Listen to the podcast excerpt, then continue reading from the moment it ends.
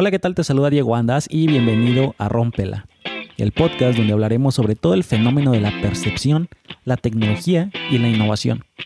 Esto con el objetivo de transmitir conocimientos, herramientas y tips para que puedas romperla en lo que sea que estés haciendo.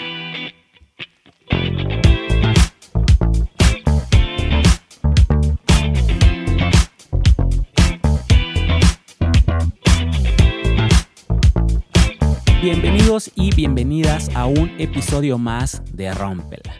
Hoy vamos a hablar sobre el manejo de crisis. Sabemos que hay diferentes tipos de crisis en el mundo, crisis emocionales, crisis económicas, crisis de salud, crisis ambientales, hay muchísimos tipos de crisis. Y es importante decir que cualquier actividad de negocio o empresarial, no importa si la empresa es pequeña o grande, si es una persona de cualquier ámbito, si es emprendedor, si es el gerente de alguna empresa, si es una persona normal, podemos sufrir crisis de imagen. Y estas crisis de imagen van a afectar a nuestra reputación y credibilidad. Esta reputación y credibilidad por la que tanto hemos trabajado, por la que tanto te ha costado construir año tras año, meses tras meses, se puede derrumbar en cinco minutos. Y para gestionarlo correctamente, hay que empezar a conocer los aspectos de vulnerabilidad internos y externos que tenemos como empresa o como personas. Establecer ciertos protocolos de manejo y planificar lo mejor posible. Siempre hay que tener una planificación y existe algo que se llama el manual de manejo de crisis. Pero vamos a definir qué es una crisis. Una crisis es cualquier tipo de evento que pone en riesgo el funcionamiento la reputación y la imagen de una persona o de una empresa.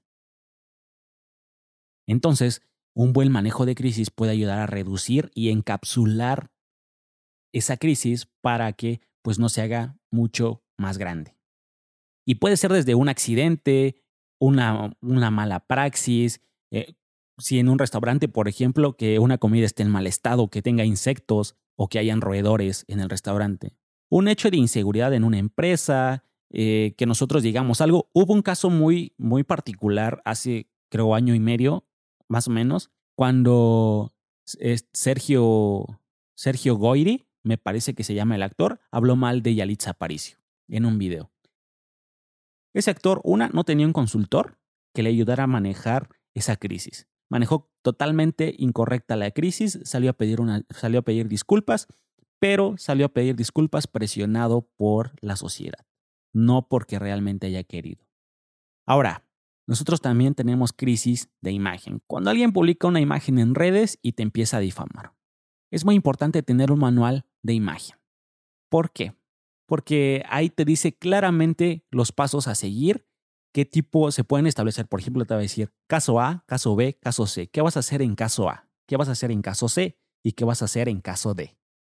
Cuando pasa este tipo de cosas, en el manual te establece qué vas a tuitear, qué vas a publicar en redes, si hay conferencia de prensa, qué vas a decir, si vas a dar, si vas a estar en un evento público, vas a decir algo en ese evento público o no vas a decir nada.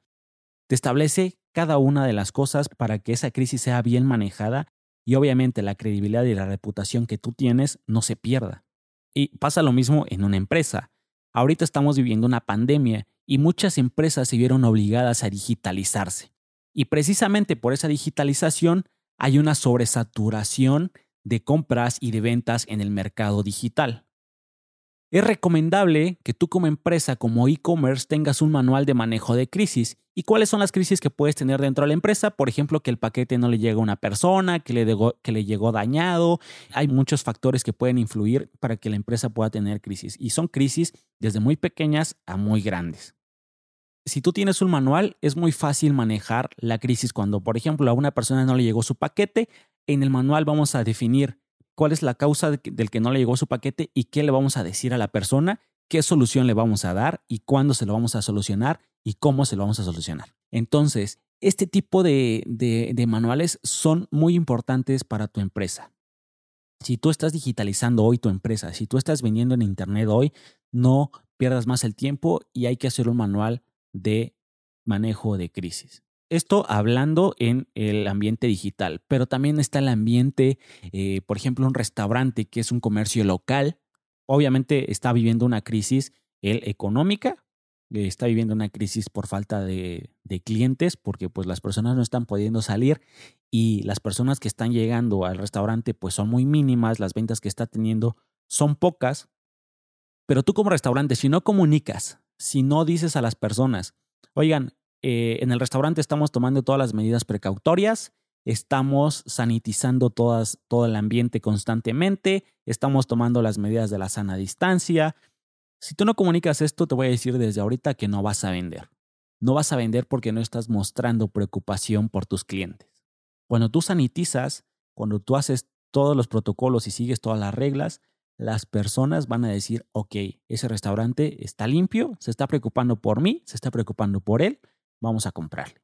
Después voy a hacer otro episodio donde voy a hablar más específico sobre los protocolos y la nueva normalidad, qué cosas debemos de seguir y cómo debemos de hacerle, pero te voy a dar unas claves para que tú puedas manejar tus crisis de manera eficaz. El punto número uno es, tienes que futurizar, adelantarte. Una cosa es futurizar y otra cosa es ser futurista.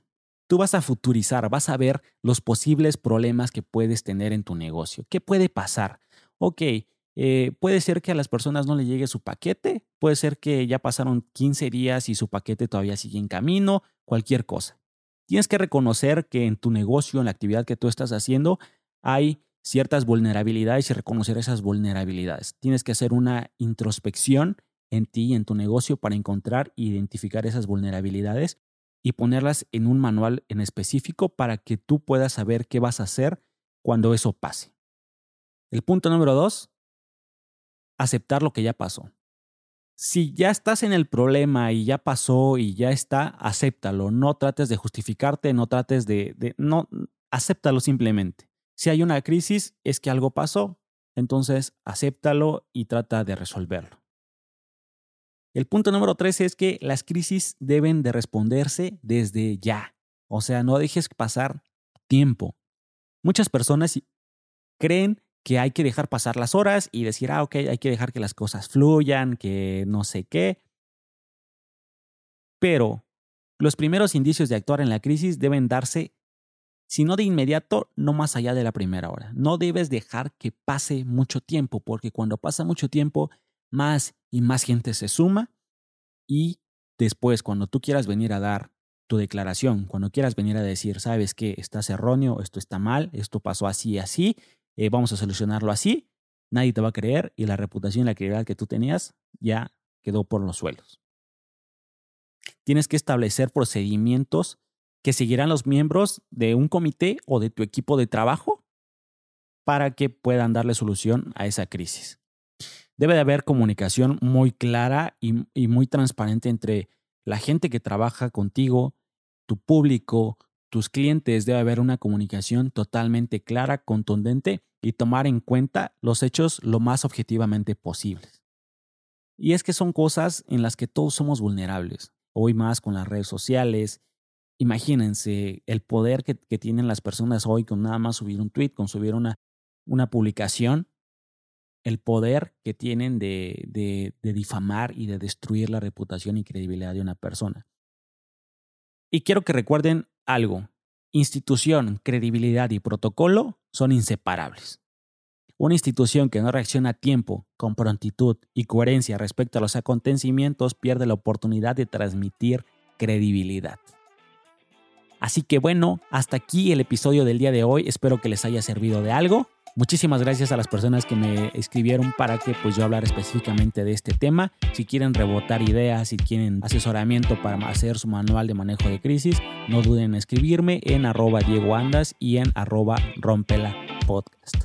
Nos escuchamos la siguiente semana. Bye.